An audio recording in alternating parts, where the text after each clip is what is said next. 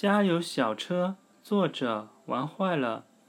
从前家里有辆自行车，上班上学都靠它，买米买油也靠它，是家中不可或缺的运输工具。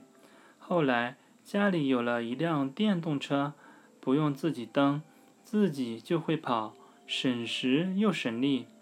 现在家里有了一辆小汽车，小身材，大肚量。既能装人，又能拉货，便捷生活就在身边。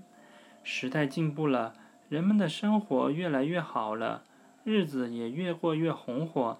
在享受着各种便利的同时，我们要学会感恩，学会宽容。毕竟知足常乐。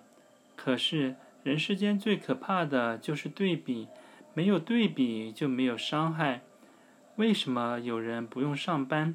却成天穿名牌、开豪车、住别墅，而工薪阶层的我们，除了五加二、白加黑外，还要看人眼色，遭人责难。人比人真是气死人！的确，生不易，活不易，生活更不易。别人可能是以信息化时代的速度在发展。而我们可能还生活在工业化时代的节奏中，也许这就是命。加油，小车！